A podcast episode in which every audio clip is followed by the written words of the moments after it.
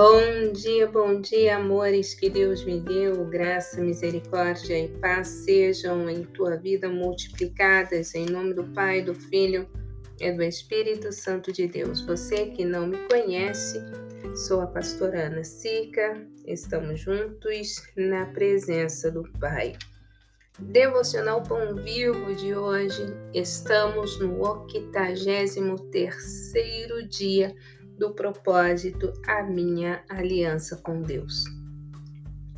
Te convido a meditar no livro de Deuteronômio, capítulo de número 16. Glória a Deus, glória a Jesus. Deus bendito, Deus poderoso, mais uma vez diante da tua presença, perdoa-nos os nossos pecados para que as nossas orações não sejam impedidas.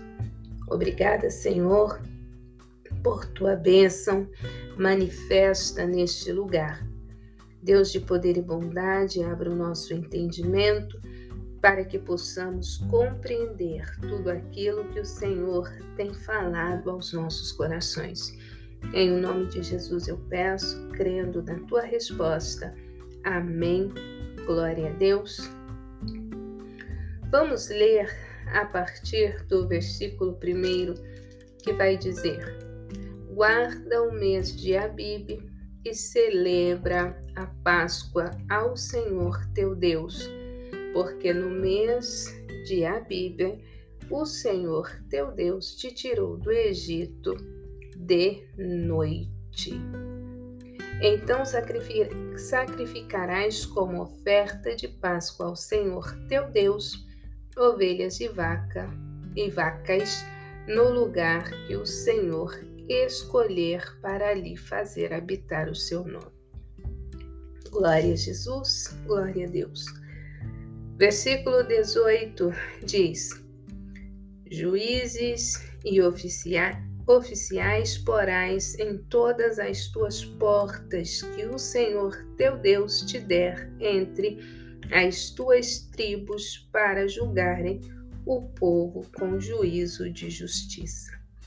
Não torcerás o juízo, não farás acepção de pessoas, nem tomarás suborno, porquanto o suborno cega os olhos dos sábios e perverte as palavras dos justos. Meu Deus. A justiça Somente a justiça seguirás para que vivas e possuas em herança a terra que te dará o Senhor teu Deus. Nós lemos esta primeira parte deste capítulo e nós vemos que existem aqui três celebrações: a Páscoa, Pentecostes e Tabernáculo nós vemos que o povo foi liberto do Egito. Eles celebraram a saída do Egito. Deus mandou eles celebrarem a saída do Egito e eles assim fizeram.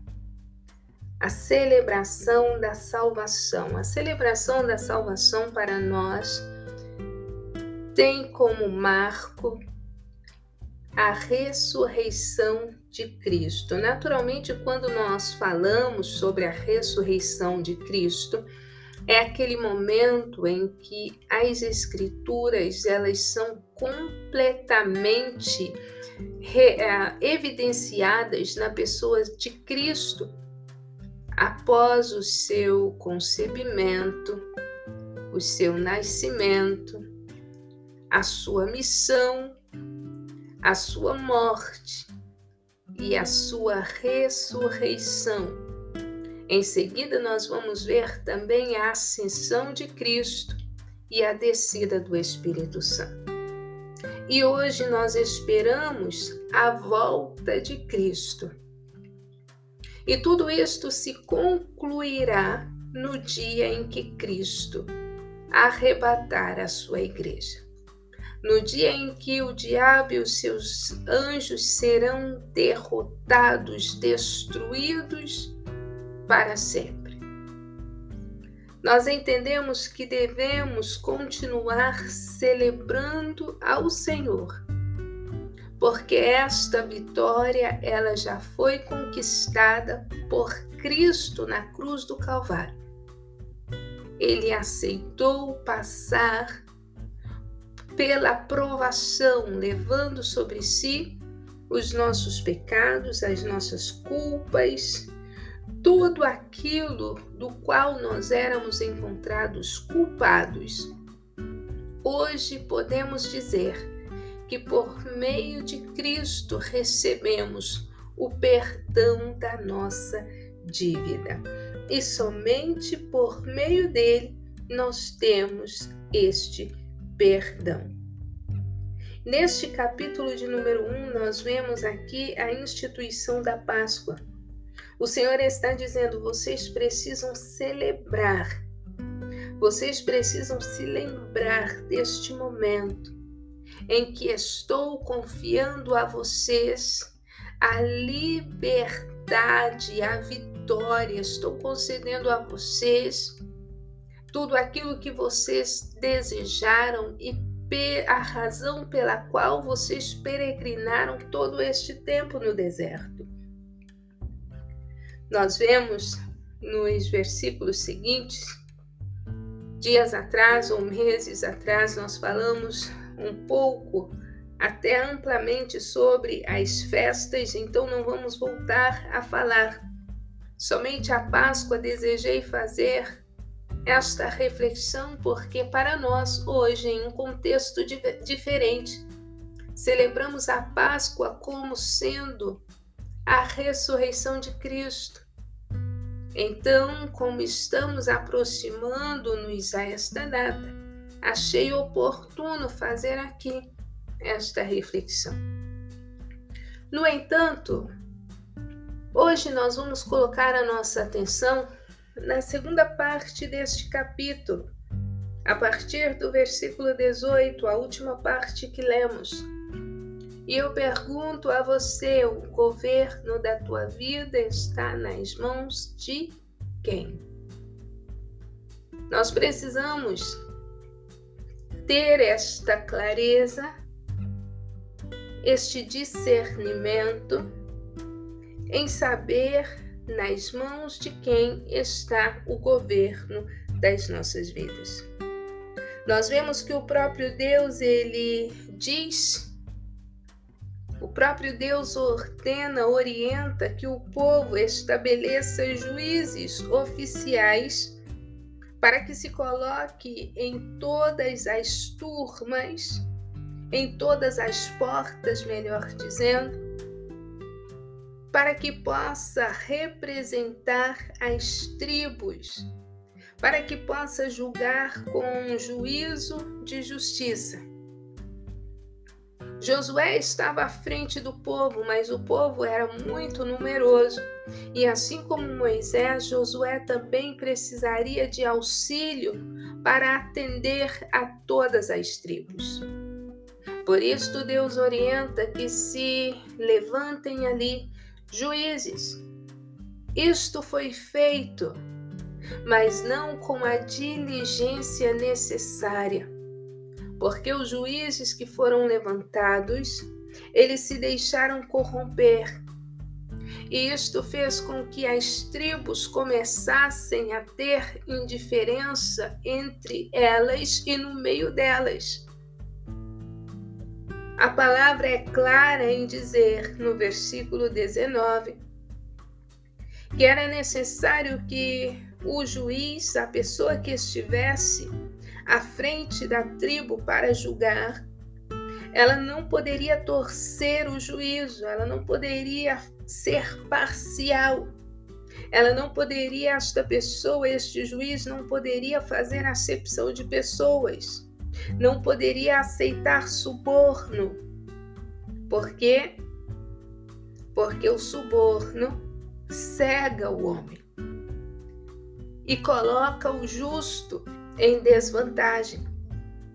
E foi exatamente o que aconteceu com as tribos, muitas delas, a maioria delas, não tinham uma liderança, juízes, sábios, que estivessem aptos a se posicionar de forma fiel como administradores do bem comum. Então, assim se vê a rebelião, se vê o crescimento da injustiça, se vê a insatisfação da comunidade, a disparidade. Mas Deus havia alertado. Então, para nós hoje, nós podemos dizer: o tempo dos juízes não nos diz respeito, somente quando temos causas nos tribunais humanos, naturalmente.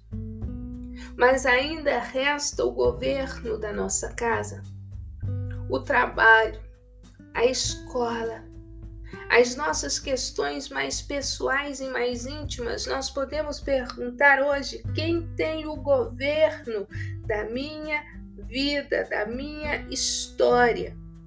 Eu estou embaixo de uma liderança eclesiástica, mas será este homem, esta mulher, segundo o coração de Deus? Aliançado e comprometido com a verdade. Os governantes, as autoridades políticas as quais tenho apoiado, elas estão em uma conduta coerente ou o mais próximo possível da palavra do Senhor? Nós precisamos agir de forma racional não podemos nos deixar envolver de forma demasiadamente emocional. Todas as terças-feiras nós clamamos, nós colocamos ao meio-dia a igreja do Senhor em oração, como propósito, porque naturalmente todos os dias oramos pela igreja. E hoje é oportuna esta palavra que fala sobre o governo, que fala sobre a liderança, que fala sobre aquele e aquela que tem o poder de decidir por si e pela comunidade.